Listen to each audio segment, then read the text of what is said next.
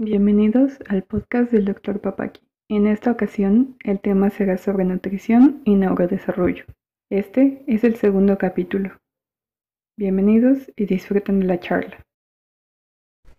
Ah, Samantha, eh, con respecto también a algo muy importante que pasan por alto muchas veces, sobre todo en la actualidad, y disculpen que lo repita en muchas veces que me han oído o me han leído, la cuestión de eh, mal manejo de la resolución del embarazo, o sea, del nacimiento del bebé, cuando el 80% o más deberían nacer por parto, está haciendo al revés y está naciendo por cesárea.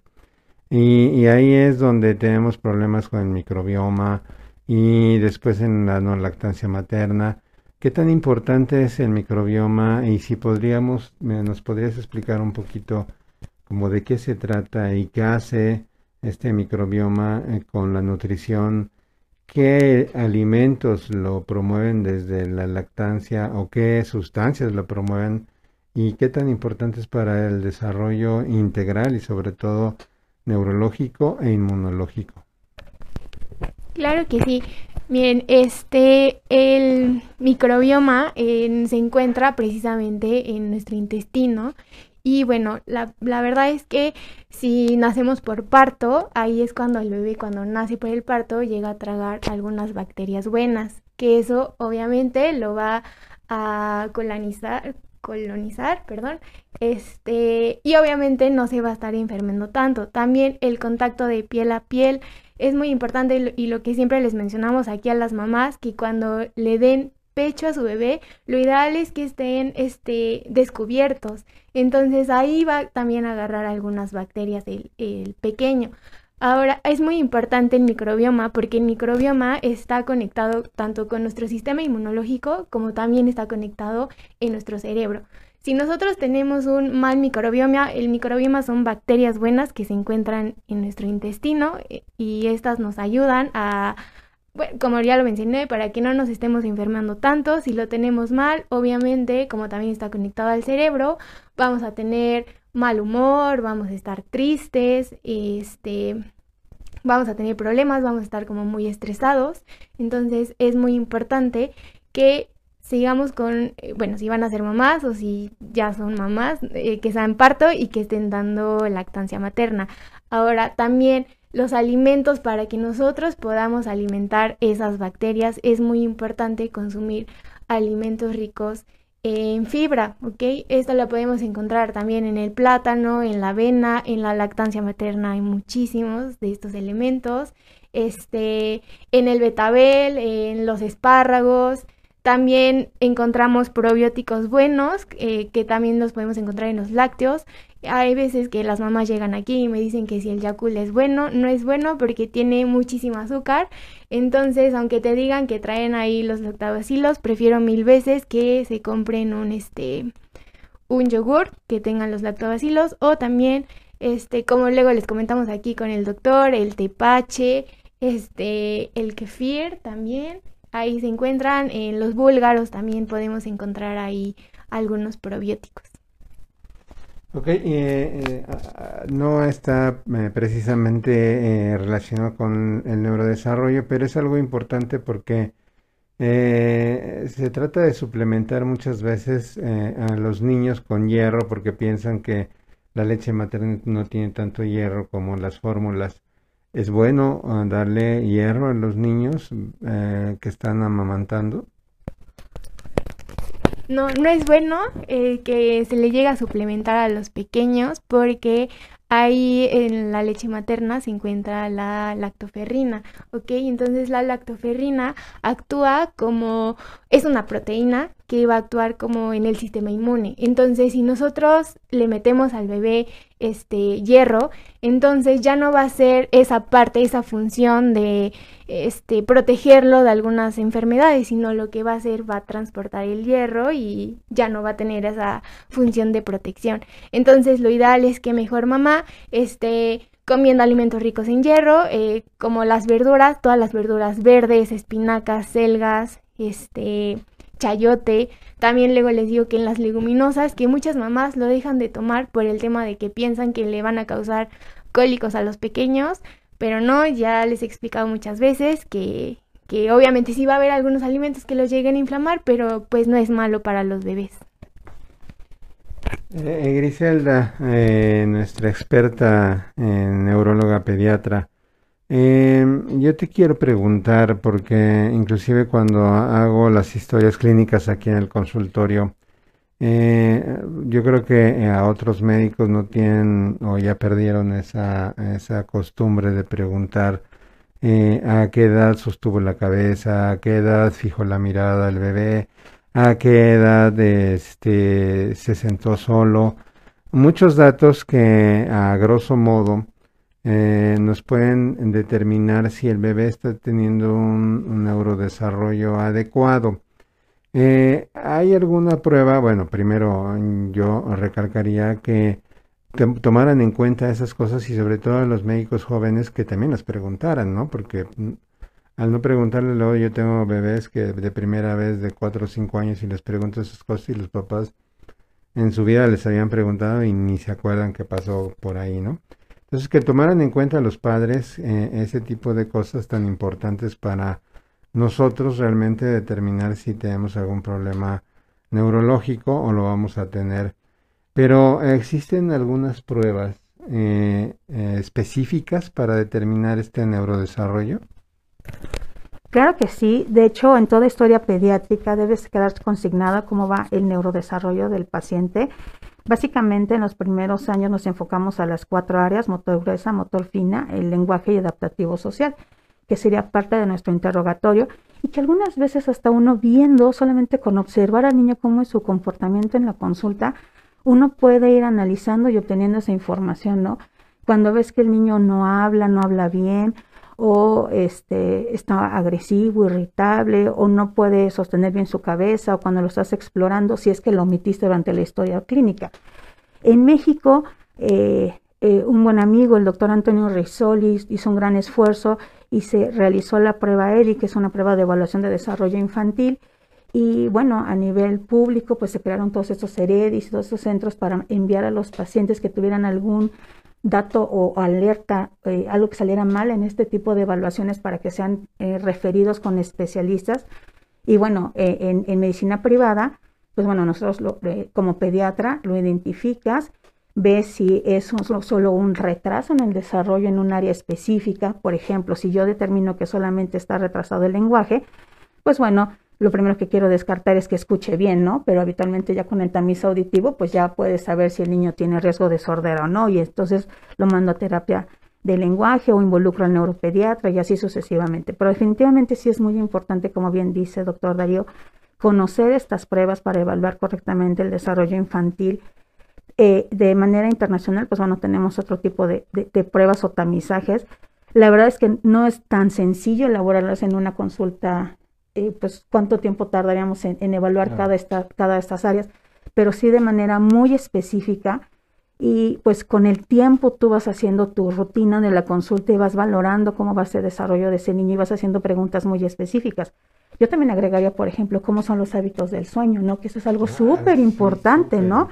Y que luego se nos olvida en la consulta y que tiene un tremendo impacto en el desarrollo del niño, si duerme bien, si es un sueño, si tiene una buena latencia, o sea, si, si, si tiene dificultad para iniciar o para mantener el sueño, que es algo que cada vez vemos más frecuente y ahorita en el contexto pandemia sería muy interesante. Estoy segura que has visto cada vez más estas mamás que te vienen y te dicen que su niño o su hija tienen problemas para iniciar o mantener el sueño y que en el día andan irritables o que tienen otros cambios conductuales y que finalmente va asociado a lo mismo, ¿no?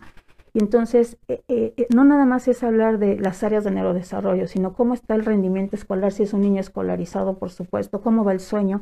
Y todas estas áreas se van a ir evaluando para detectar si hay algún problema y hacer un correcto diagnóstico. Eso es como lo principal en una consulta del pediatra. Y bueno, lo importante ahorita es cómo esta nutrición y cómo estos cambios pueden afectar y es bilateral, ¿no? O sea, como todo este ambiente eh, que rodea al niño ahorita en la pandemia, pues que está en su casa, que no ve a sus compañeros, no ve a sus pares, no hay ese juego con, con su mejor amigo y que de un fin de semana otro dejó de verlo, ¿no? Bueno, y ahora que esperemos que, se, que, esto cambie, pues bueno, vamos a ver las consecuencias, ¿no? Ahora sí vamos a poder evaluar qué tanto rezago académico, qué tanto problema hubo durante esta pandemia. ¿Cuántos niños hemos visto que han regresado con sobrepeso porque ya no hacen actividad física, porque nos volvimos más flexibles, más permisibles con las, con las comidas y que ahora los niños ya están consumiendo edulcorantes que, que no los recomendamos, por ejemplo, y toda esa parte es súper, súper importante tomar en consideración. Pero definitivamente hay pruebas muy sencillas, las pruebas ERI, que son, ya están validadas y que podemos descargar de las páginas de internet, o algún tamizaje que vienen ya específicas las cuatro áreas y que tú puedes implementar en tu consulta de manera muy rápida y muy sencilla, y que ya vienen algunas hasta de colores, ¿no? O sea, tú identificas a tu niño por edades, ¿no? Mi hijo tiene ocho meses y entonces veo las áreas motoras, la motor gruesa, la motor fina, el lenguaje y el adaptativo social y voy eh, tachando qué habilidades tiene y cuáles están en proceso. Y entonces depende de cómo esté este, este tamizaje, pues bueno, decidimos si el niño va acorde a lo esperado o todavía le damos un, un tiempito más. Ejemplo, cuando camina, ¿no? Es como una competencia, ¿no? ¿Has visto? Mi hijo caminó a los 11 meses, ¿no? Pero el segundo ya tiene un año, cuatro meses y todavía no camina, ¿no? Entonces, ¿ese está mal o, o, o, cómo, o cómo responderíamos? Bueno, le voy a dar un mes más porque si llega a los 18 meses sin tener una deambulación independiente, entonces sí, es una bandera roja, por ejemplo, ¿no? Sí, claro. Eh, aquí hay eh, mucha tela donde cortar y muchas preguntas, ¿no? Al respecto. Eh, hay evaluaciones rápidas, por, ejemplo, hay una escala que se llama Denver, que se puede hacer como que más fácil en el consultorio. Ya es muy antigua, pero pienso yo que es muy válida todavía, ¿no? Pero esta prueba EDI, EDI, que es, como dijo la doctora, la evaluación del desarrollo infantil, este, inclusive es una prueba que se hizo aquí en México, que se, que se creó aquí en México y que se validó a nivel internacional ya. Y yo te invito, Griselda, eh, nuestra neuróloga pediatra de cabecera, a que hagamos juntos un, como tú dices, evaluarlo en la consulta normal y sobre todo si bien con alguna afección, pues el papá y la mamá quieren que le resolvamos, que veamos por qué tose, por qué tiene diarrea y no nos andemos por las ramas preguntando qué hora sostuvo la cabeza o si la mirada y todas esas cosas, ¿no?